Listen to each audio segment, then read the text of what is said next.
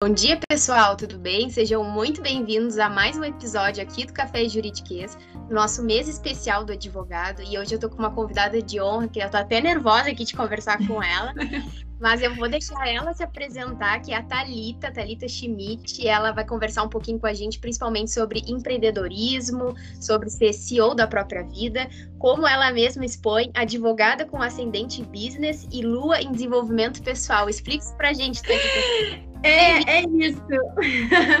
É, não, é, é, isso aí é uma frase que eu tenho uh, meio que como slogan, né? Tá, inclusive tá na vinheta do meu podcast também. É, e eu resolvi brincar um pouco com essa coisa que está muito em alta agora, que é a coisa do signo, da astrologia, que todo mundo conhece, as pessoas já perguntam, né? Ai, qual é seu signo? Ou então você fala alguma coisa e a pessoa fala assim, ai, aposto que você é taurina, aposto que você é canceriana. Então eu resolvi brincar um pouco com isso, que é uma coisa que está em alta. E aí as pessoas perguntam, né? Ai, qual é o seu signo? Eu falo, eu sou advogada com ascendente em business e lua em desenvolvimento pessoal. É, isso define bem assim o que é que eu faço, quem é que eu sou. E é uma coisa assim, é, é uma forma bem humorada de, de me apresentar, né? Na verdade. Então, é, foi isso, foi essa, é, foi assim que surgiu essa ideia e é exatamente isso que, que eu sou. Eu sou advogada de formação, é, me formei já fazem cinco anos, né? Terminei a faculdade em 2015.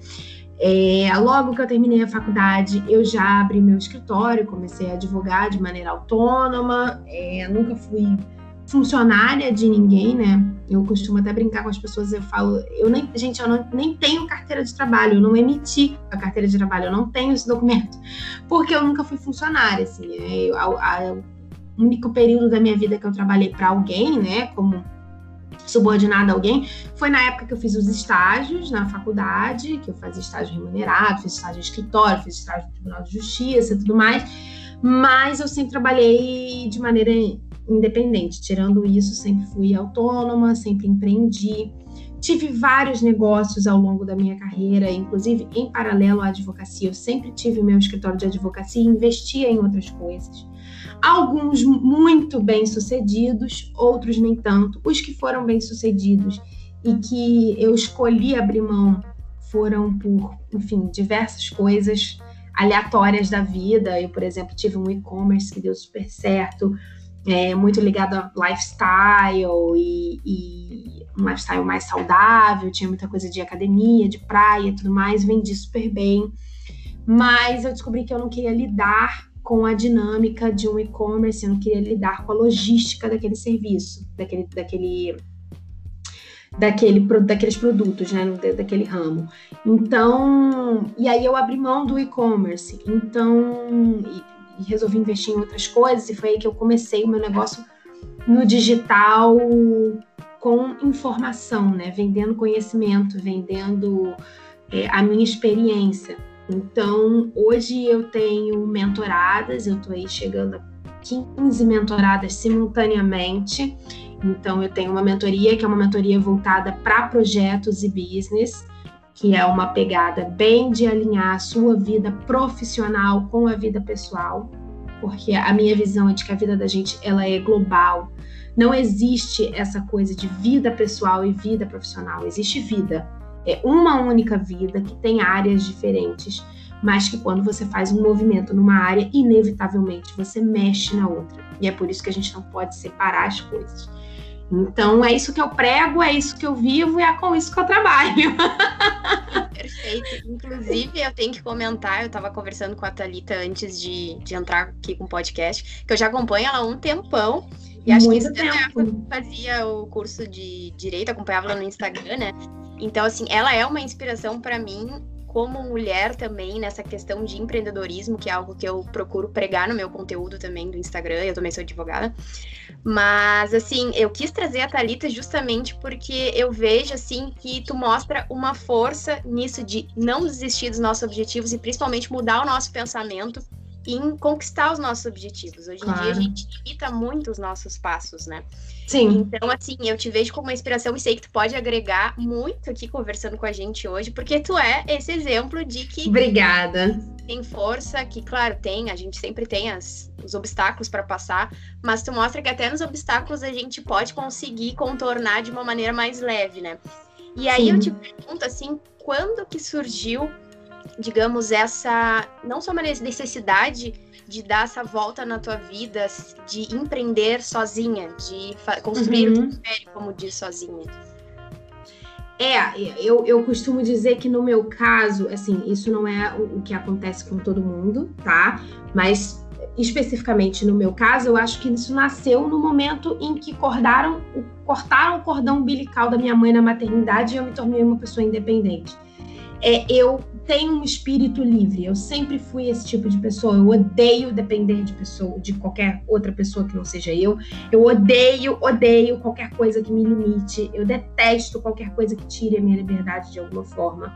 Então, na verdade, eu acho que pelo tipo de personalidade que eu, que eu tenho, é, não me restava outra alternativa senão trabalhar de maneira autônoma e empreender e ser dona do meu próprio negócio, né? É, dos meus negócios, porque no caso eu, eu toco negócios em paralelo, eu continuo divulgando e continuo tendo os meus outros negócios, enfim. Mas, então, assim, para mim não tinha muita alternativa. E eu, graças a Deus, fui abençoada de nascer num lugar onde havia um solo fértil para isso. Porque eu sei que às vezes é, a gente nasce com esse impulso, a gente nasce com essa vontade, a gente nasce com esses dons, mas nem sempre o nosso ambiente familiar, que é o primeiro ambiente que a gente convive na vida, é um ambiente fértil para isso. Às vezes, é, os pais, os avós, ou quem quer que crie, tem uma cabeça que não é favorável ao empreendedorismo, que não incentiva, que não impulsiona, né? Às vezes, até por uma questão de cuidado, eu falo isso muito para as minhas mentoradas quando elas reclamam da falta de apoio, por exemplo, em empreender. Eu digo: olha, existem dois tipos de pessoas que não te apoiam. As pessoas que não te apoiam porque elas têm medo do que você é capaz de fazer, de você superá-las. E existem as pessoas que não te apoiam por amor a você. Tem pessoas que não te apoiam não porque elas querem o seu mal, porque elas não torcem por você. Muito pelo contrário, elas te apoiam porque elas têm medo de você arriscar e sofrer. Elas te apoiam porque a realidade que elas conhecem é outra, elas pensam de outra maneira. Então, quando elas olham para você empreendendo, elas falam: Poxa, eu não quero que ela sofra com isso, eu quero proteger de alguma forma que geralmente é a nossa família, os nossos amigos. No meu caso, eu tive uma família favorável a isso, porque meu pai sempre foi dono do próprio escritório, meu pai também é advogado, meu pai sempre trabalhou de maneira autônoma, é, desde que, de, de que se formou na faculdade há 40 anos atrás, e a minha mãe sempre empreendeu também. Minha mãe foi diretora e presidente, vice-presidente de grandes empresas, foi diretora executiva de grandes empresas, Gazeta Mercantil, enfim, coisas grande, grandes. E depois que ela atingiu um determinado patamar na, na, na carreira dela, ela começou a empreender. Hoje ela tem as empresas dela em ramos diferentes de negócios, mas sempre foi uma pessoa que entendeu isso e que gostava disso. Então eu fui incentivada, né? O que eu sei que não é a realidade de todo mundo. E aí, quem não tem essa realidade tem que aprender a lidar com a falta de incentivo. E aí, cabe à pessoa que não tem o incentivo é, determinar o que de fato tem valor para ela ou não. O que, que prime... o que é prioridade para ela ou não. A prioridade é o teu sonho, é o teu projeto, é o teu negócio, a tua prioridade é a tua liberdade, ou a tua prioridade é agradar ou, des, ou, ou, não desagradar alguém que você ama. É, é manter o relacionamento familiar intacto, é, preservando de qualquer tipo de atrito. Aí cada um tem que responder essa pergunta de acordo com a sua própria realidade. Mas é basicamente isso. Isso é bem. É, eu acho importante ter o apoio, mas como, como tu disse, assim, a maioria das pessoas não tem esse apoio que vem dentro de casa. Sim, Muitas sim. vezes falta essa coragem de tomar o primeiro impulso. Mas o que eu mais vejo, assim, de qualquer coisa, não digo só de empreender, mas até mesmo criar uma conta profissional no Instagram. Hoje que agora a gente uhum. tem o das contas profissionais também com a pandemia, Sim. isso acelerou mais ainda. O medo da aprovação, da falta de aprovação social que as pessoas têm. De, por exemplo, Sim. expor um conhecimento, de vender um produto por causa desse medo do que os outros vão pensar. E eu acho que o primeiro passo também para empreender, às vezes, tem esse medo intrínseco de, meu Deus, será que eu devo me arriscar? É. Esse tipo de coisa, eu só tenho uma resposta para isso. E assim, ó, gente, para quem tá ouvindo pela primeira vez e não me conhece, eu sou sutil como um coice de cavalo. Então já tô avisando porque vou fazer uma sutileza agora, tá? Neste momento. Vou ser sutil agora na minha resposta. Para esse tipo de coisa, eu respondo com uma pergunta. Você tem vergonha de ter uma conta no Instagram? De comunicar o seu negócio através da rede social mais ativa no mundo hoje? Porque tem, temos que entender o seguinte: quem não está na internet não está no mundo. Nós, como advogados, aprendemos no, na faculdade que o que não está no processo não está no mundo. Hoje em dia, quando se trata de negócios, o que não está na internet não está no mundo. Você tem vergonha do seu negócio estar no mundo?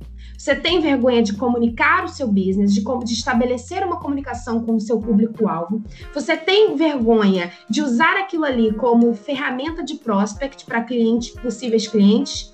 Mas vergonha de ficar com conta atrasada você não tem. Vergonha de entrar no cheque especial e pagar juros para o banco você não tem, não. Você só tem vergonha mesmo de ser chamado de blogueirinha. Paga a conta atrasada, você não tem vergonha. Querer as coisas e não ter dinheiro para comprar, você não tem vergonha. Isso aí não te dá vergonha nenhuma, né?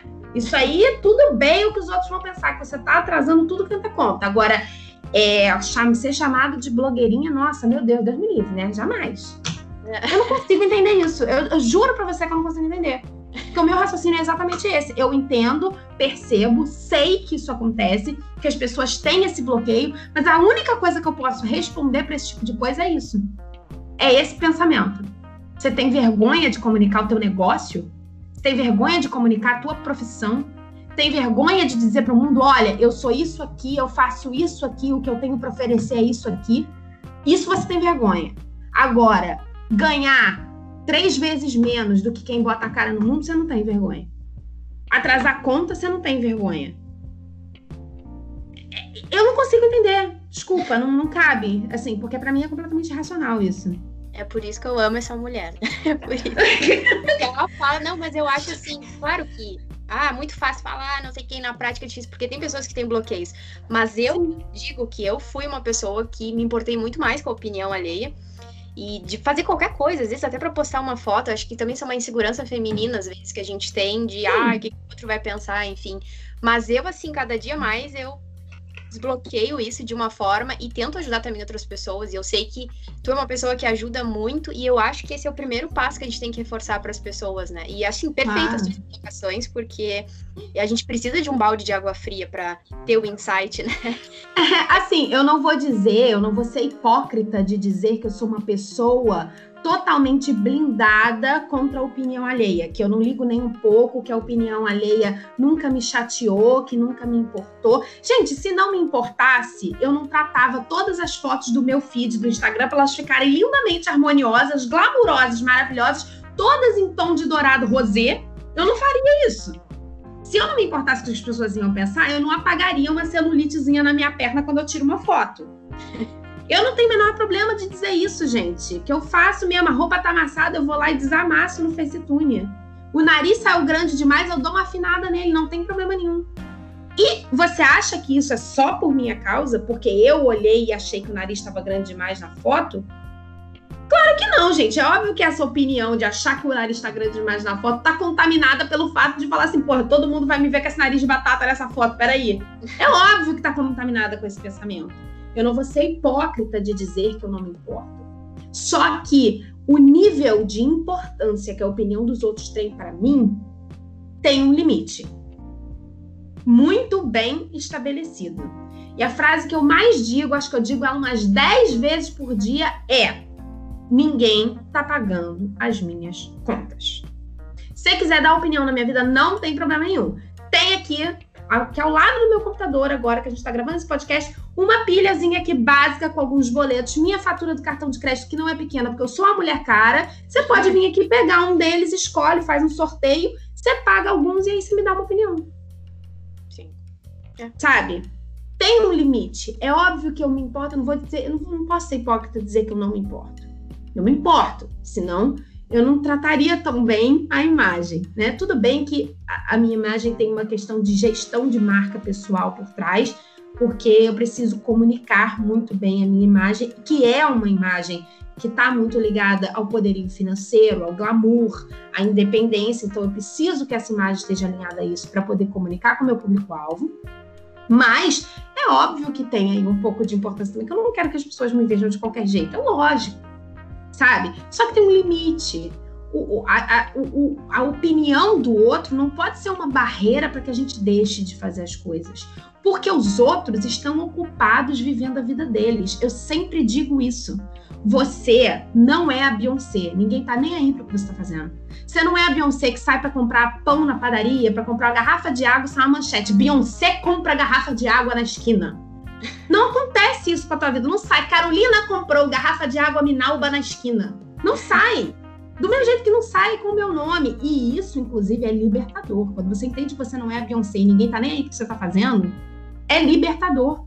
As pessoas estão ocupadas vivendo as próprias vidas. E a prova disso é que você não tem tempo no seu dia para ficar formando opinião a respeito dos outros. O máximo que você faz é rolar o feed do Instagram, aí passa alguém ali e você fala assim: ih, nossa, fulano emagreceu, né? Caramba! Passou para a próxima foto, você já até esqueceu o que você formou de opinião a respeito da fulano. É verdade. É o máximo de tempo que você gasta formando opinião. Então, se você não tem tempo para formar opinião sobre a vida dos outros, por que, que os outros teriam tempo para formar opinião sobre a sua vida? Você por acaso é o astro rei, você virou agora é o sol, o alecrim dourado, o mundo gira em torno de você. E aí todo mundo só presta atenção no que você está fazendo, então todo mundo se importa com você, com a sua imagem, com o que você está fazendo, todo mundo tem alguma opinião. É. Chega a ser prepotente pensar dessa forma. Chega a ser soberbo você achar que as pessoas têm tempo para formar opinião sobre você. Não tem. Então, por que que você vai ficar perdendo o tempo da sua vida, se importando com isso e deixando de fazer coisas que você quer, de fazer coisas que vão te fazer crescer, de fazer coisas que vão te levar para frente, de fazer coisas que vão realizar teus sonhos? Por quê? Por causa de pessoas que não gastam nem dois minutos de um dia para olhar para tua cara, para pensar alguma coisa a respeito de você. Não, não, assim, não faz sentido. A gente para para pensar quando dá o start, né? Porque até dar o start a gente já sofreu e deixou de fazer um monte de coisa. Mas Sim. quando dá o start, a gente percebe, meu Deus, né? O quanto eu tô sendo, não sei se eu posso usar esse termo, idiota, cara, porque eu tô deixando de fazer o que eu desejo por causa da opinião dos outros. E eu, assim, Sim. até na questão da profissão, por exemplo, nós, advogados, não sei se já passasse por isso. Ah, tem que prestar concurso público por causa da estabilidade, porque ser advogado é muito difícil, vai ser só mais um no mercado e tudo mais. Eu, muitas vezes, olha, eu vou dizer assim que eu conto, até o final da faculdade eu achava que o meu único caminho era o concurso público, tá? Tudo bem que eu sou informada, né? Hã? É, não, entendi, entendi. É, é, o que a maioria faz, né? O que a maioria acontece com a maioria, na verdade. Mas é, é, mas o que assim me intriga é que parece que isso é meio que imposto de uma maneira social, ou da família, alguém. Uhum. E aí, às vezes, tu nem teve tempo de pensar no que realmente tu quer, porque alguma pessoa já te disse que aquilo deveria ser o certo. Então, Sim. tu só te dá conta que tu tá nesse caminho, mas que não é o que tu quer, depois que já passou um bom tempo, e talvez já tenha perdido tempo de realizar outras coisas. E eu falo, incluindo isso na opinião alheia, porque às vezes nos amigos, no relacionamento, na família, a gente fala, ah, eu quero fazer um mestrado em tal coisa, ou quero desenvolver e abrir um negócio em alguma, sei lá, criar uma marca. Uhum. Aí vem alguém e desmancha aquele teu sonho em segundos e pronto, já desistiu, já não quer mais. Porque, sabe, e eu sei porque, acho que quase todo mundo passa isso, eu já passei, e aos poucos eu também venho quebrando as barreiras, mas eu vejo que muita gente fala para mim, até amigos próximos, ah, mas então eu não faço isso porque imagino que a fulana que trabalhava comigo ia pensar, me ouvindo dizer, ah, o que, que ela tem para acrescentar. Enfim, então eu acho assim perfeito o que tu disse, mas é, é algo... essa essa questão do, do concurso, principalmente no nosso meio, que é o meio jurídico, eu acredito que seja a, é, a maior parte do teu público também que ouve o teu podcast. É, até pelo nome do podcast, né? Mas é, essa questão ela está muito enraizada na nossa cultura, na cultura brasileira, porque fez-se do serviço público uma fonte de estabilidade infinita na cabeça das pessoas, que hoje em dia já nem é mais assim. Porque se você for servidor, por exemplo, do Rio de Janeiro, você pode, meu querido, passar meses sem receber seu salário, porque o Estado está fudido. Desculpa a palavra, está falido Entendeu? E, e assim. Então, assim, também hoje em dia não existe mais estabilidade. Essa estabilidade que antigamente tinha, que o meu avô tinha quando ele foi concursado, não existe mais. Os estados estão falidos, a Previdência está falindo, o, o país está ferrado. Então, assim, mas criou-se essa cultura e é uma cultura que está enraizada desde que o mundo é mundo, desde que o Brasil é Brasil. Essa cultura está enraizada em nós e, como tudo que é cultural extremamente enraizado, vai demorar um bom tempo para isso sair de nós, para sair do consciente coletivo. Isso vai demorar um tempo, né? Eu não passei por isso porque eu nunca quis concurso. Eu entrei na faculdade para ser advogada. Meu pai já advogava, então, assim, eu já, é, enfim, peticiono lá com o escritório do meu pai desde que eu tenho 12 anos de idade. Meu, meu pai me botava para fazer petição lá e é isso aí. Então, aprendi a peticionar muito antes de entrar na faculdade e entrei para ser advogada. Nunca quis fazer concurso. É, sempre fui apaixonada, falo que a mosquinha da advocacia me, me me picou muito cedo. Eu fui beber água de fórum, fui, pro meu, fui com meu pai pro fórum com três anos de idade, bebi uma água no fórum, pronto, contaminou. E aí fiquei, né, virei. Eu nunca quis, mas eu namorei uma pessoa durante um bom tempo da minha vida, filho de gente concursada, neto de concursado, sabe alguma coisa assim de carreira, de tradição, tradição de família, de, de hereditário? E a cabeça dele era da estabilidade do concurso público que tem que ter, e assim, ouvir coisas do tipo: como você não quer fazer concurso público, você fez direito, e a mamata do direito é o concurso. Tipo, se você não for fazer, você fez direito, mas você não fez concurso, então não serve pra nada isso que você fez, entendeu? Tipo é. isso. E, e assim, havia uma pressão por parte dele muito grande para que eu fizesse prova de concurso que tinha que ser concursado, porque concurso era a salvação do mundo, entendeu? E eu nunca quis. E, enfim, não sei por onde anda, não quero saber também. Tenho raiva de quem sabe, vai com Deus. Entendeu? Quando eu penso, eu só penso o seguinte: falo, gente, alguém pegou isso, tirou foto e botou lá, presente de Deus. Falo, gente, coitada dessa pessoa que achou esse presente de Deus, mas tudo bem. É. Enfim. A gente fica aliviado depois que olha para trás, né? É, exatamente. Mas assim, não houve, não houve é, é, qualquer tipo de, de pressão por parte da família, mas houve por parte de um relacionamento. E aí é muito difícil quando você tem, porque a cabeça de quem empreende é muito diferente da cabeça de quem quer fazer um concurso público. Porque as bases do pensamento são totalmente diferentes. A pessoa que é autônoma, que empreende, que tem um negócio próprio, ela é, por essência, um amigo do risco. E a pessoa que quer muito, que sonha, que precisa da, da, segurança, da estabilidade do concurso público, a base, ela é, por essência, uma pessoa que necessita de estabilidade. Então, é muito, é muito difícil. É lógico, é óbvio que tem casais que dão super certo, que um é concursado e o outro é empreendedor e tal. Mas eu te garanto que mesmo esses casais que são que dão super certo, tem entraves e discussões ferrenhas por conta disso. Porque o tipo de pensamento, não é nem pela profissão ou o caminho que a pessoa trilhou, mas o tipo de pensamento e o que o está enraizado por trás de cada um desses dois pensamentos é, tem reverberação em todos os aspectos da sua vida. O que está por trás desse tipo, desses dois comportamentos, os pensamentos que embasam esses dois tipos de pessoa, eles é, é, permeiam todas as áreas da vida, cada decisãozinha que você toma na sua vida, entendeu? Eu sou o tipo de pessoa que, cara, me joguei de um avião a 5 quilômetros de altura e achei a coisa mais incrível do mundo, caí em queda livre e de para... depois abri o paraquedas, entendeu? Achei sensacional. ele é o tipo de pessoa que, quando eu falei que ia pular de paraquedas, falou que coisa imbecil. Que coisa de gente idiota você se expor por causa de adrenalina, só para sentir uma adrenalina, se expor a um risco desnecessário. Quer dizer, olha a diferença, tá vendo como os dois pensamentos são diferentes? Eu achei incrível. Para mim, foi o melhor investimento, a melhor experiência da minha vida. Acho que todo mundo deveria pular de paraquedas. Ele já achava um absurdo. Então, assim, e isso coisas pequenas que não, não, poderiam afetar em nada, mas quando você põe dentro de um casamento, por exemplo, dentro de decisões que envolvem a criação de filhos, dentro de decisões que envolvem orçamento familiar, enfim, sonhos familiares, isso impacta muito, né? Então hoje também eu olho para trás e vejo, graças a Deus não deu certo, Deus sabe o que faz, tem coisa que Deus não, não tira, Ele livra a gente, vai com Deus, vai, entendeu? E a gente é só, só entende depois, mas... Sim, Total, com certeza. Mas assim, o que, que é empreender para Talita? Como é que se define? Como é que você define isso assim? O que, que é empreender? É, empreender para mim é um passe para a liberdade, sabe? É, é a passagem da liberdade. É quando você compra um ticket de trem, é o trem da liberdade. É, o empreender para mim é isso. E é por isso que eu acho que eu gosto tanto, porque eu sou um espírito livre.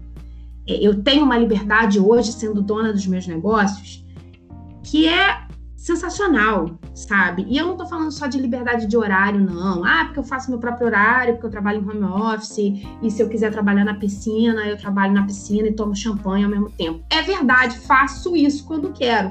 Mas não é só isso é a liberdade de tomar as minhas próprias decisões, de ditar o rumo dos meus negócios, de botar a cara no mundo e dizer: olha, eu faço dessa forma, esse é o jeito que eu escolhi fazer e eu banco isso aqui do jeito que eu quero fazer e ninguém vai dizer para mim que é para fazer diferente. Para eu fazer diferente, alguém vai ter que me convencer com muitos argumentos. Porque quem manda nessa bagaça sou eu. Então, é, é, então assim, que é uma coisa que, por exemplo, quando eu trabalhei para os outros na época do meu estágio, eu não concordava com uma determinada tese de defesa num caso, por exemplo, a quem era eu? O dono do escritório mandou fazer a tese de defesa do jeito que ele quis, aquela defesa por aquela linha, naquela estratégia, tinha que seguir.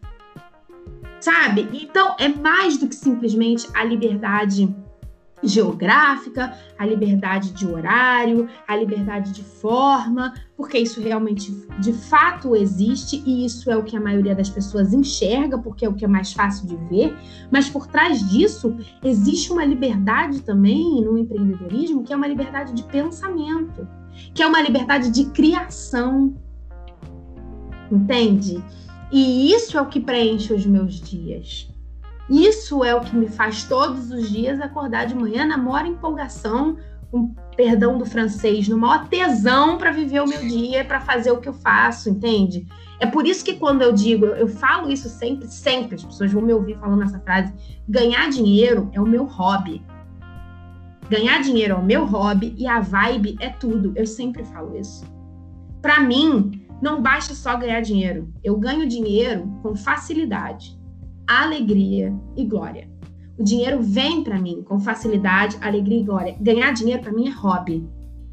Eu faço na maior felicidade do mundo tudo que eu preciso fazer, até as coisas que eu não quero fazer, as coisas que são difíceis, as coisas que eu, às vezes eu fico a, a, procrastinando, eu tento não, procrastinar ao máximo, preciso, faço sempre o possível, me organizo para cumprir as minhas metas sempre. É, mas até essas coisas que não, não são a parte legal do negócio, porque, gente, não é legal. Burocracia não é legal. Sabe? Você tem que ficar horas tentando entender como é que você vai fazer uma mudança de enquadramento do CNPJ. Não é legal. Não é bom. Não é, não é a parte gostosa do trabalho, mas até isso eu faço com muita alegria. Muita alegria. Porque eu prefiro trabalhar 16 horas, 18 horas por algo que é meu, para realizar os meus sonhos, do que trabalhar 8 horas por dia para realizar o sonho dos outros e para colocar no mundo as ideias dos outros. Entende? Então, é liberdade para mim. E tu mudaria alguma coisa do caminho ou não? De jeito nenhum. De jeito nenhum. Porque se uma vírgula tivesse sido diferente na minha história, eu não seria quem eu sou hoje. Eu não falaria o que eu falo hoje, eu não viveria o que eu vivo hoje.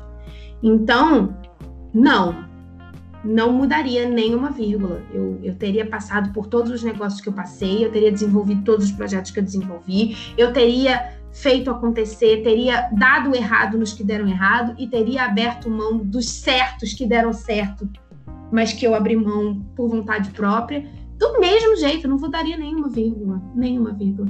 Acho que tudo que a gente vive ensina algo pra gente. Tudo que a gente vive transforma a gente naquilo que a gente precisa ser. Eu acredito muito nisso, muito. Então não mudaria nada. E vamos supor que alguém que esteja nos ouvindo agora, por exemplo, só precisava desse apertãozinho aqui no botãozinho da gente falando para agora era isso que faltava para começar a empreender. Vamos supor que uhum. tem alguém assim, pode ser que tenha. O que, que essa pessoa precisa saber? Porque, claro, a gente agora tu apontou os benefícios, digamos, o que, que é o lado bom do, do empreendedorismo, mas o que, que, essa pessoa precisa saber, o ônus do empreendedorismo e como começar a construir uh, o, de ser empreendedor, a figura de ser empreendedor. Não importa Sim. o negócio, que, qual dica é. assim, então, tem, alguma, tem algumas coisas a serem ditas aí, né? Nem, nem tudo são rosas, assim, nem tudo são flores. Primeira coisa que eu acho que a pessoa tem que saber é o seguinte: o seu apego tem que estar na visão da vida que você quer ter e não no negócio em si. É, porque o seu negócio ele foi feito para dar suporte à sua vida. Se o seu apego está no negócio em si e não na visão do resultado do negócio, na visão da vida que aquele negócio está sendo usado para dar suporte, é, quando alguma coisa acontece naquele, no negócio, quando você precisa pivotar alguma coisa, quando o mercado muda, quando bate um vento errado para outro lado, você acaba afundando junto com o barco. Porque negócio e apego emocional não combinam. Negócio é negócio. O negócio foi feito para te servir e não para você servir a ele. Então, seu sonho não tem que estar no negócio. Essa é a primeira coisa. É, empreendedor tem que aprender a pensar com o bolso e com a cabeça e não só com o coração. Eu acredito sim e prego você ter um negócio que te faça um ser humano melhor, um negócio pelo qual você é apaixonado, como eu sou apaixonada pelos negócios que eu tenho hoje, mas a minha paixão maior é pela vida que eu vivo. É pelo estilo de vida que eu sonhei em ter e que os meus negócios dão suporte. Se um dia as coisas mudam e eu preciso pivotar esses negócios ou preciso investir em outros negócios e deixar esses que eu tenho hoje para trás, eu deixo sem pensar duas vezes. Porque o que importa para mim é o estilo de vida, é a vida que eu quero ter. O negócio em si, o que eu estou desenvolvendo, se é mentoria, se é advocacia, se é venda de roupa, o negócio em si, ele, ele é só um suporte para minha vida, para o estilo de vida que eu quero ter. Então, não importa qual ele seja, desde que eu goste e que ele seja muito lucrativo, meu sonho não está no negócio. Meu sonho está na vida que eu quero ter. Então, acho que essa é a primeira coisa que precisa ser dita.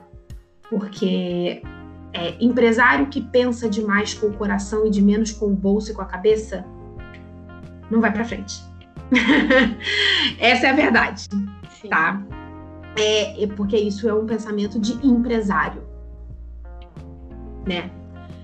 Uh, outra coisa que precisa ser dita é que a gente precisa parar de romantizar essa coisa de, do, do, do, empreendedorismo, de que, ai, porque agora eu empreendo, então eu sou CEO da minha empresa e não sei o quê. Muito glamouroso, é muito lindo você dizer isso. Mas você sabe de fato o que é um CEO? Um Chief Executive Officer. Ele é alguém que está no topo de uma hierarquia que hierarquia é essa se você é uma eu presa, querido? Que hierarquia é essa? É o teu espírito que manda no teu corpo, que manda na tua alma? Qual que é a hierarquia que tem aí para você ser um CEO? Então, assim, é glamuroso, é lindo, é maravilhoso, mas não se apega a essa imagem, não. Não se apega a essa imagem, não, porque até você fazer o negócio acontecer é ralar com na ostra. É isso que vai ter. É dar com a bunda no asfalto. Todo dia, até você poder bater no peito e dizer que você fez alguma coisa e que você realmente é um CEO. Então, não ficar apegada ao, ao glamour dessas expressões e, e, e, e, ao romantismo de que você é o próprio chefe e não sei mais o que. Outra coisa que precisa ser dita: pessoa que começa a empreender tem que ter paciência. Não existe nenhum negócio que você comece a empreender num dia, no dia seguinte ele está altamente lucrativo. Se você está com pressa de ver resultado do seu investimento, então você não pode ter empreendimento. Melhor coisa a se fazer é você ser funcionário, porque você investe 30 dias depois, o salário está na sua conta. Então é um empreendimento, digamos assim, que você tem certeza que 30 dias depois você tem retorno. Se você está com pressa de ter retorno, você precisa ser funcionário, você não pode ser empresário. É, isso é uma coisa bem difícil das pessoas, porque é. o empreendedor, no mínimo, digamos, né? Ele vai tentar uma, duas, três vezes para tentar dar certo na quarta vez. Então acho que as Gente, pessoas não estão preparadas para o tombo, né? Não, os grandes milionários do mundo, os grandes nomes aí, eu tô falando de gente com dinheiro de verdade, não é de gente que acha que é rico, que tem uma situaçãozinha um pouquinho melhor. Não tô falando, não tô falando disso. Não tô falando de gente que conseguiu comprar uma mansão legal em Alphaville, um Land Rover. Não, tô falando de muito dinheiro, tipo Mark Zuckerberg. Eu tô falando de Bill Gates, o, dono da Amazon, que é o homem mais rico do mundo, o Rockefeller, por exemplo, porque o, o, o, Rockefeller foi, é ainda, até hoje na história, o empresário mais rico do mundo. A fortuna que o Rockefeller fez em dólares é três vezes maior do que a fortuna do dono da Amazon, que é o homem mais rico do mundo na atualidade. Até o Rockefeller. Todos esses, todos esses caras, todas essas pessoas que fizeram isso, que têm dinheiro de verdade, eles faliram faliram diversos negócios antes. Existe uma estatística de que todo empresário, para todo empreendedor, para dar certo, ele fale pelo menos oito empresas. A média é de oito oito falências, oito negócios que, entre aspas, deram errado. Eu não acredito em dar errado. Eu acho que nada na nossa vida dá errado. Tudo sempre dá certo. O máximo que acontece é você recalcular a rota. Mas se você não sofrer aqueles erros, se não der errado, entre aspas, se a coisa não fracassar, você não aprende e você não se torna quem você precisa ser. Então não existe dar errado. O seu sucesso é inevitável. Eu acredito nisso. Eu vivo isso. Eu falo isso todos os dias, mas assim, não, não, não é hipocrisia da minha parte, assim, não, não, é, pedag... é, não é demagogia, sabe? Tipo, não é frase de caminhão, assim, que eu coloquei aqui uma inspiração no meu home office para eu olhar todo dia. Não! O meu sucesso, ele é inevitável. Eu acredito nisso com cada célula do meu corpo. E eu sei que os fracassos e os percalços no meio do caminho, eles são parte do meu sucesso.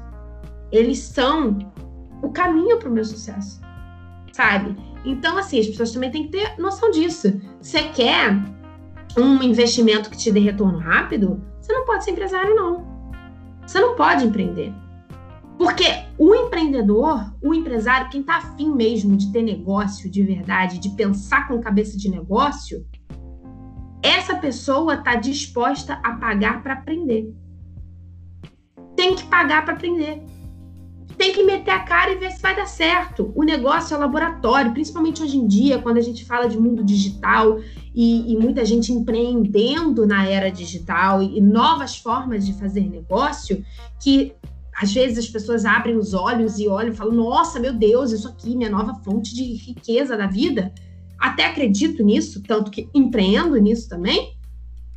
Mas as pessoas olham para isso e esquecem que esse é o tipo de negócio que mais é feito através de laboratório. Entende? Negócio, negócio é laboratório. Tem que fazer, tem que tentar, tem que aprender, colocar em prática, experimentar, errar, voltar, ajustar, errar de novo, voltar, ajustar, perguntar para o público, saber o que o público quer, pesquisar, olhar mercado, aprender, colocar em prática de novo, tentar, voltar, reajustar, reajustar, reajustar, reajustar o tempo inteiro. É laboratório. E aí, se você não está disposto a fazer isso, você não pode ter um negócio próprio. E tá tudo bem também. Tá? É, é, isso é uma coisa que eu sempre falo para as pessoas: tá tudo bem também. Não é porque você olhou, ouvindo tudo isso, você olhou e falou assim, pô, então não é para mim. Não posso ter um negócio, eu não tenho cabeça de empresário, não tenho escopo emocional de empresário. Não tem problema nenhum, não significa que você é um merda, que você é um fracassado, que você está fadado a ser capacho dos outros, escravizado pelo capitalismo selvagem. Não é isso que eu estou dizendo, tá tudo bem. Tem pessoas extremamente bem-sucedidas e felizes dentro do mundo corporativo, crescendo, aprendendo, evoluindo como, como, como ser humano, e que não pretendem empreender, que estão felizes ali, não tendo um negócio próprio. Que a gente também tem que entender o seguinte, gente: para que negócios existam, para que empresas existam, pessoas que trabalham para essas empresas precisam existir também. para poder ter o um empresário, tem que ter o funcionário e tem que ter o cliente. Entende? Ninguém faz nada sozinho, né? Exato, exatamente.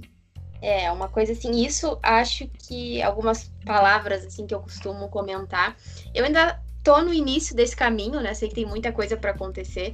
Sim. Mas eu acho que, assim, persistência. Se... Primeiro definir o que, que eu quero realmente. É que nem tu disse, assim. Será que realmente eu quero empreender? Eu quero para agora ou eu tenho paciência? Porque a gente tem que ter a persistência, a constância e também usar os erros dos negócios que deram errado para continuar construindo o caminho até alcançar como diz, a excelência, o sucesso, né? Exato. muita gente, às vezes, não é o caminho. Se, claro, é difícil realmente. Eu vou dizer, eu convivi com pessoa que. Uma pessoa que escolheu isso para a vida dela.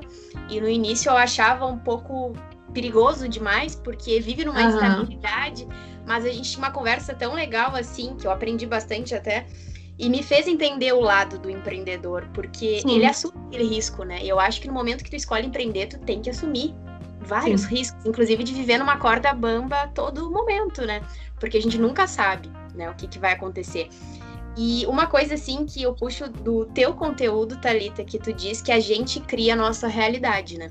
Sim. E dentro do empreendedorismo também. Sim. Como criar a nossa realidade? Acho que isso parte é diferenciar sonhos de projetos.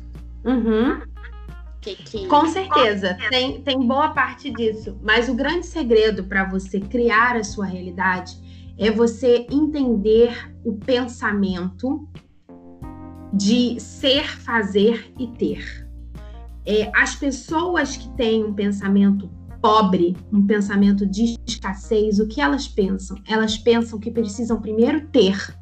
E é quando eu digo ter, não é somente o material, mas ter uma determinada situação, ter um determinado tempo, ter um momento, ter um, uma, um recurso, ter qualquer coisa. A pessoa não faz porque não, porque quando eu tiver não sei o quê, quando eu tiver tal corpo, quando eu tiver tal momento, quando eu estiver vivendo em tal cidade, quando eu tiver um marido, quando eu tiver um emprego assim, quando eu tiver. Então a pessoa pensa que ela tem que ter para que ela possa fazer o que ela quer e fazendo o que ela quer, ela possa ser quem ela quer ser.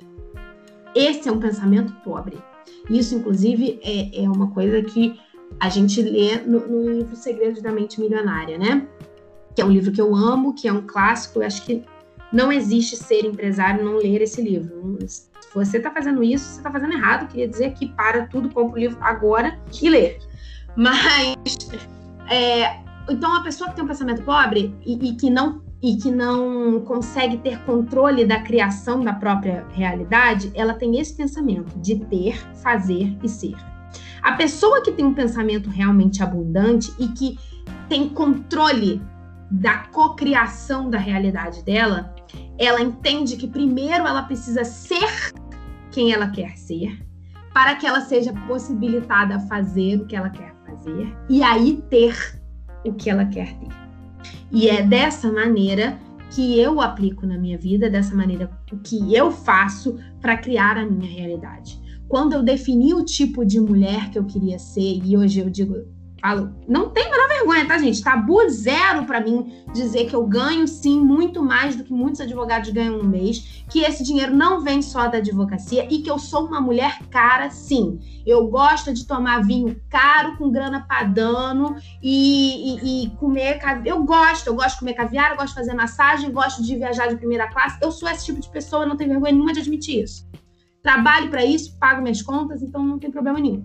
Quando eu defini que eu era esse tipo de pessoa e que eu era, sim, uma empresária bem-sucedida, que os meus produtos eram é, valiosos, valorizados pelo meu público, eu não esperei primeiro ter o negócio, primeiro ter o público para poder fazer o que eu queria, que era dar mentoria, desenvolver projetos, organizar projetos e tirar projetos do papel, para então ter o que eu queria, que era o luxo, a abundância, o dinheiro, a riqueza, enfim. Eu não pensei isso. O que que eu fiz? E aí eu criei a minha realidade. Eu primeiro me tornei aquela mulher. A primeira coisa que eu fiz foi, tá, a, a grande pergunta para você fazer isso é pensar o seguinte: se eu já tivesse tudo isso que eu sonho, se eu já vivesse toda a vida que eu sonho viver, o que, quem eu seria? Como eu pensaria, como eu agiria, como eu falaria, o que eu vestiria, o que eu comeria, tudo. Quem você seria se você já tivesse isso tudo? Se a resposta fosse sim, se tudo tivesse totalmente a seu favor, o que você, quem você seria? Aí você começa a se mostrar para o mundo, e quando eu falo se mostrar, não estou falando de ficar fazendo ostentação, fingindo quem você não é, não. Você começa a se portar como aquela pessoa. Porque não adianta você falar, por exemplo, que você quer ser uma empresária super bem sucedida, que faz um faturamento de 3 milhões mensais, 5 milhões mensais, 10 milhões mensais, sei lá, e você é uma pessoa que não tem a menor condição de lidar com esse dinheiro. Você não sabe nem para onde vai os 10 centavos que caem da sua bolsa. Então, você precisa começar a ser a pessoa que tem condições de ter aqueles 10 milhões. Quando você começa a, a fazer o que no inglês tem uma expressão muito boa que é, é ruim de traduzir para o português, que é o show up, que é o mostrar-se, que é o portar-se, que é, é, o, é o colocar a cara no mundo como aquela pessoa que você quer ser, você começa a receber, abrir portas e, e receber oportunidades para fazer o que você quer fazer. E fazendo o que você quer fazer, você passa a ter o que você quer ter. É assim que a gente cria a nossa realidade. A gente cria a nossa realidade sendo primeiro quem a gente quer ser. Não adianta esperar o momento chegar, o recurso chegar, a pessoa chegar, não sei o que chegar. Não adianta esperar ter uma coisa primeiro. Primeiro, para ter aquela coisa, você tem que inverter o pensamento. Você tem que começar a ser a pessoa que tem aquela coisa. Se você fosse a pessoa que tem aquela coisa, você pensaria do jeito que você pensa hoje? Você faria as coisas que você faz hoje? Não. Então, é por isso que você ainda não é aquela pessoa que tem aquela coisa. Então a gente Sim, derruba aquele finja até acontecer, na verdade é ser para acontecer. Fingir. Exato. Exato, não é uma questão de fingir. Eu acho, acho, acho até que na, na, internet tem muito disso, né? Das pessoas fingirem que elas têm alguma coisa e até não vou invalidar essa estratégia, tá? Porque eu já vi dar certo. A gente já viu muita gente fingir que era uma coisa que não era e depois a pessoa de fato conseguir ser, né? Mas eu sinceramente não acho que é duradouro. E não acho que é algo do qual você vai se orgulhar depois. Então, é, não invalido a estratégia, porque acho que ela dá certo sim, ela pode dar resultado. Mas eu prefiro fazer algo que me dê resultado e que eu tenha orgulho de ter feito depois. Que eu não tenha problema depois de contar a minha história e dizer que eu fiz. Porque quem faz desse jeito, fingindo ser uma coisa que não é, depois não consegue contar a própria história. É porque como é que ela vai admitir para o mundo que ela fez uma coisa, ela, ela disse que ela era uma coisa que ela não era. Entende? Tem que mostrar os percalços, né? Exato. Exato. Eu não tô falando para você fingir que você é uma coisa que você não é. Eu estou dizendo para você começar a pensar como alguém que você quer ser. Começar a agir como alguém que você quer ser. E isso depende muito mais do que está dentro de você do que daquilo que você ostenta para o mundo. Entende? É, é muito mais é muito mais. É, é, é, é um pouco, muito pouco dessa estratégia do fake it till you make it, que é o finge até que você consiga, até que você faça. É muito pouco. Eu diria que é uns 5% dessa estratégia. 95% é você trabalhar a sua mente para que você realmente se torne aquela pessoa. Sim, é isso aí. Sabe? E Talita, é possível empreender na advocacia, né? Tu é um exemplo disso. Não precisamos ah. associar a profissão, mas é possível empreender só na advocacia autônoma ou tu acha que um associado também tem uh, essa liberdade de empreender? Então, é, eu acho que isso aí tá. Uh, isso aí é uma, uma resposta. Como boa advogada, eu vou te dar uma resposta que todos nós damos para os nossos clientes. Depende. essa, essa, é a é, palavra essa, essa é a padrão nossa. É, depende, porque eu acho que aí, em relação ao associado, tá muito ligado ao tipo de contrato que ele tem com o escritório em que ele é associado. Existem contratos que deixam o associado bastante à vontade para que ele possa, é, por exemplo, ter clientes de maneira autônoma, sem ser dentro do escritório, ou para atuar numa área que não é a área que ele atua no escritório, né? Obviamente respeitando aí toda a ética que a profissão exige. Mas eu acho que isso está muito mais ligado às bases do contrato, e aí é caso a caso, do que poder ou não empreender, entendeu? Poder pode, existem diversas maneiras de. Eh, eu conheço casos e casos de, de, de empreendedores que empreenderam na advocacia sendo associados. Até não só como advogados, mas com outras coisas, negócios satélite, digamos assim, da advocacia, né? Então você tem ali advogados associados que, em paralelo ao escritório, eles têm cursos, por exemplo, eles vendem cursos online, não tem nada a ver, estão empreendendo curso de direito ligado à advocacia, mas estão empreendendo em assim, totalmente em apartado do escritório em que eles são associados. É, tem, empresa, tem associados que estão empreendendo uh, como palestrantes que recebem para dar palestras, que participam de eventos, que empreendem é, de outras maneiras. Existe muito a advocacia, a gente tem que entender que ela dá muita margem, principalmente hoje em dia com o mundo virtual, para muitos outros negócios satélites, né? Então, você pode ser associado e empreender de várias maneiras, inclusive usando a sua própria imagem, o seu próprio nome como uma marca e fazer de você um negócio. Lógico que pode, né? Mas aí também depende do que foi contratado. E aí, como bons, como bons advogados que somos, meus amigos, o contrato faz lei entre as partes. Quem sou eu para dizer o que pode e o que não pode, uma coisa que está em contrato, não é mesmo? É verdade. Depende, é maravilhoso. Agora, se encaminhando para o final, que eu também, né, já estou alugando a Thalita muito aqui. Não, imagina. eu adoro. Dica para quem quer começar a empreender a partir de amanhã, tá? Thalita, tá. quero empreender. O que, que eu preciso fazer para começar a entrar nesse mundo?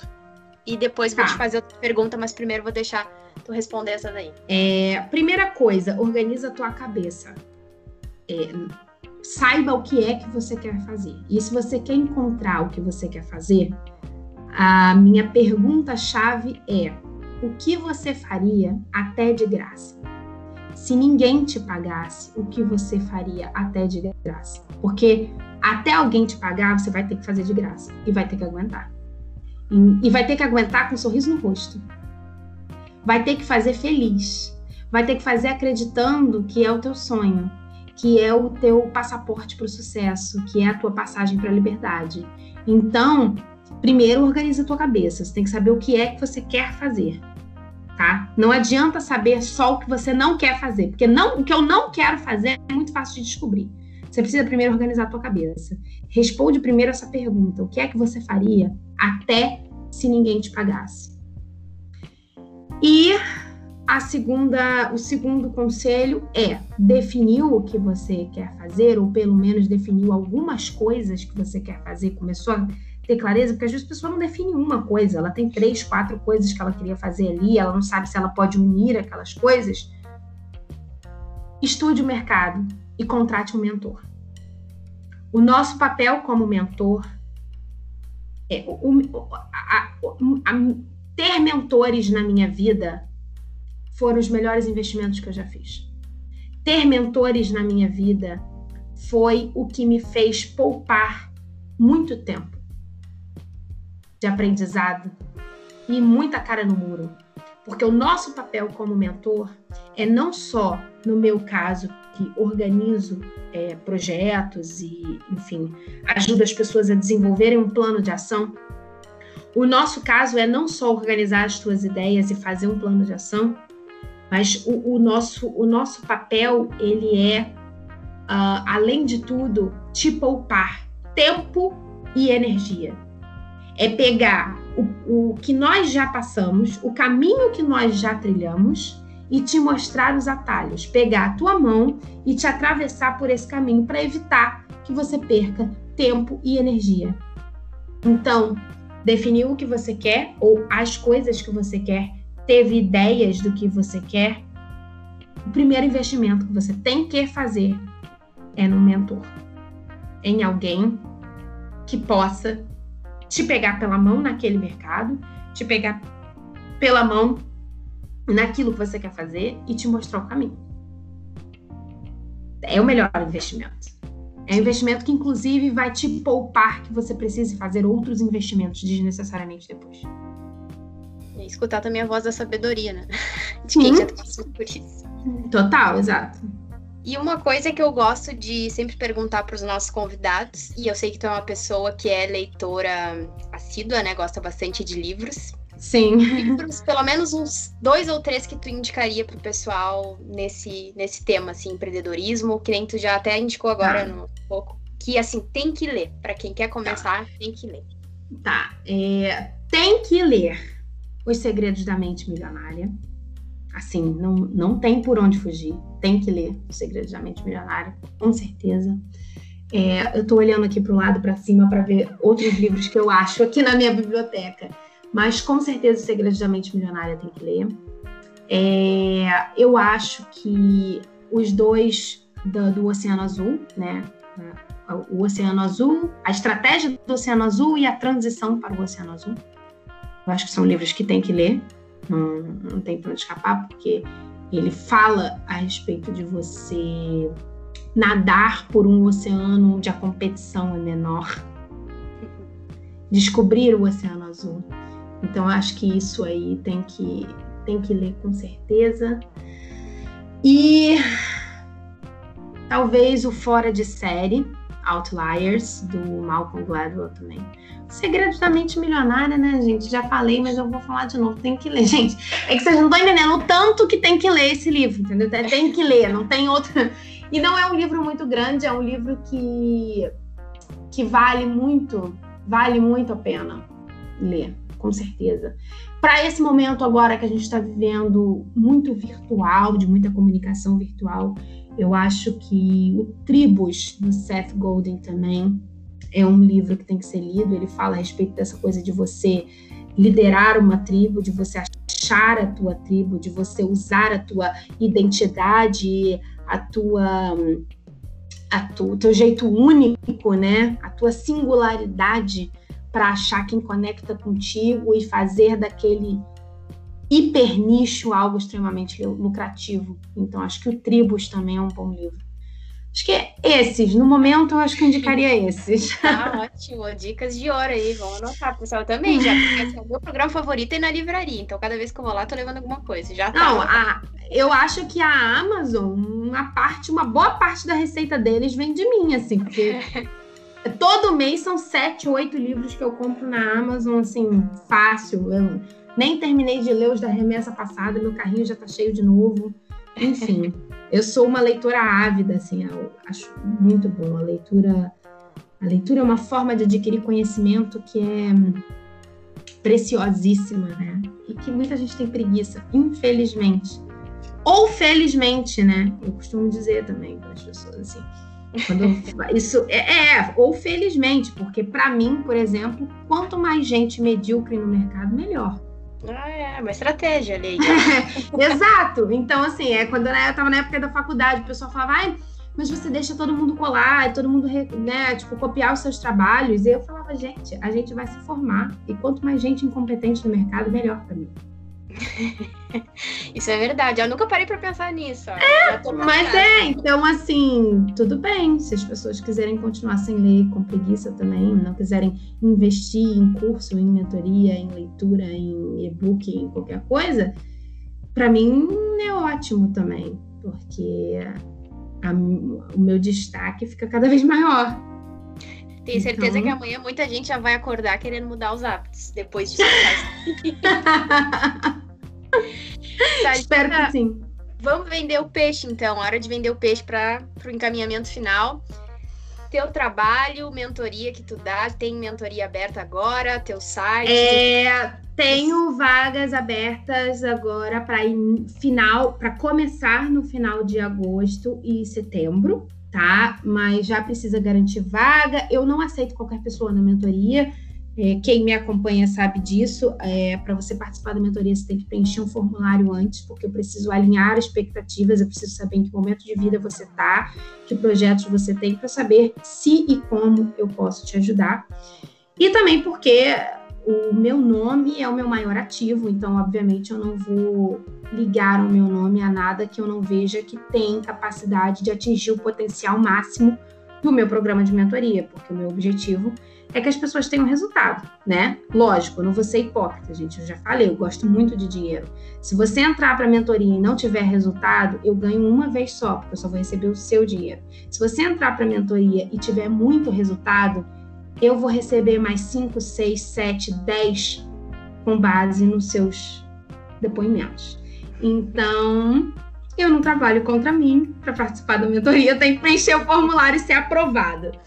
É, então, tem mentoria aberta para final de agosto, começo de setembro, e estou lançando agora, é, aí pelos nos próximos dias aí temos um suspense no ar. Eu estou fazendo aí o que eu chamo ainda de projeto secreto, não posso revelar o que é e o nome, mas que vai ser totalmente voltado para você aprender a estabelecer e manter uma rotina extremamente poderosa, que ali pessoal e profissional, né? Então é a rotina, o tipo de rotina que eu aplico na minha vida, é a minha organização de trabalho que eu aplico nos meus negócios diariamente e na minha na, na minha vida fora do trabalho, né? Nas outras áreas da minha vida. Então, eu vou abrir isso sem segredos, sem letras miúdas, enfim. E, e aí, esse vai ser um, um produto que vai estar disponível para o público num preço bem mais acessível do que o da mentoria. Então, se você não tiver também seguro para me contratar como mentor ainda, acabou de me conhecer quem é essa maluca que sai dando porra, tiro, porrada e bomba em todo mundo, nem, nem sabe quem é é, não tem problema, você pode adquirir esse produto que eu vou lançar daqui a pouco, que vai ser super em conta, assim, quando eu falo que é em conta, é tipo menos de 100 reais, é em conta mesmo, você pode dividir no cartão de crédito, pagar no boleto, então assim, é para não ter desculpa, e vai ser um produto, um material muito rico, que eu venho trabalhando há alguns meses, e que vai ajudar muita gente na organização, é, para que as pessoas não flutuem como eu já flutuei na minha vida entre os dois extremos que são o burnout, o você ficar extremamente sobrecarregada, e depois pular para o extremo oposto, que é a letargia intensa, a procrastinação e a improdutividade. Então, é, é para isso, é para te ajudar a organizar a tua rotina, principalmente você que empreende. Então, é isso. Lembrei, inclusive, agora da mensagem da lista VIP, porque eu tô na lista VIP, viu? Que agora você ah, falou você tá na... E tem também o Instagram, dá teu arrobinha aí pro pessoal te acompanhar. Sim, o meu Instagram. Então, gente, meu nome é complicado, Podcast. a papai tava feliz. É, o meu Instagram é arroba Thalita Schmidt. Thalita é com TH no final. Geralmente as Thalitas têm TH no começo. O meu é no final. T-A-L-I-T-H-A. Schmidt, igual do Oscar Schmidt, jogador de basquete, igual o Tadeu Schmidt do Fantástico, Schmidt, S-C-H-M-I-D-T. Então, arroba Thalita Schmidt. E o meu site é www.sejamulherdaSuaVida.com.br. Lá no meu site tem uma parte que você vai encontrar coisas gratuitas, tem alguns artigos também na parte de blog do site, tem as outras indicações de livro. Então, se você entrar lá no site, vai ter livros indicados lá também, na parte Eu Indico. E é isso, tem é, contato lá também, se quiser fazer contato pelo site. É isso. Ai, Thalita, assim, sem palavras para te dizer. Adorei, assim, poderia conversar contigo Que bom! Eu adorei o papo, acho que assim, ó, cada vez tem mais certeza de que tu tem muito a acrescentar e, com... e olha, fique de olho nesse, nesse projeto novo que tá vindo aí. Mentoria. Tá vindo, vai ser babado, vai ser maravilhoso, vai ser maravilhoso. Tenho certeza. Eu quero te dar os parabéns pela pessoa que tu é e pelo conteúdo também que tu passa as pessoas. Gera muito valor. E não tô dizendo Obrigada. isso para fora, porque eu tenho certeza, já vi, inclusive, depoimentos e vejo o quanto toca as pessoas. E tenho certeza Obrigada. que muita gente também vai ser tocada escutando esse episódio. E te agradecer por ter disponibilizado um tempo de vir aqui conversar. Imagina! Eu que eu que agradeço pelo espaço, pelo convite. Obrigada a todo mundo que ouviu, que chegou até o final aqui dessa conversa longa pra caramba, eu falo pra cacete.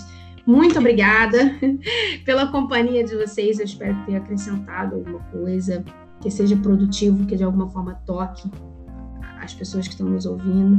Muito obrigada, fico muito honrada mesmo. Eu adoro esse tipo de convite, eu adoro bater papo, eu adoro falar daquilo que eu tenho paixão em fazer, eu amo esse assunto. Então, isso aqui para mim é. Eu fico que nem pinto no lixo, minha filha. Se me deixar três horas aqui falando, eu fico as três horas falando. Ah. Muito obrigada, Carol. Te desejo muito sucesso nos teus projetos, teu conteúdo, do teu público, que você cresça muito, que você atinja muitas vidas também e use isso para te impulsionar, impulsionar cada vez mais a vida que você quer ter. Não se esqueça, tá? O seu negócio a sua carreira, eles foram feitos para te servir, não é para você servi-los. É, eles é que tem que dar suporte para sua vida. Nunca esqueça disso. Não, não tá? vou esquecer. é isso aí. Muito obrigada, pessoal. Espero que vocês tenham gostado do conteúdo. Tenho certeza, nem preciso dizer isso, né? Acompanhe a Thalita também nas redes dela. O conteúdo dela é muito bacana. Ela tem podcast também. Vamos aguardar as cenas dos próximos capítulos que ela tem para nós. E é isso aí. Espero que vocês Desejo uma ótima semana e um finzinho de quinta-feira maravilhoso. Tchau, tchau. Tchau.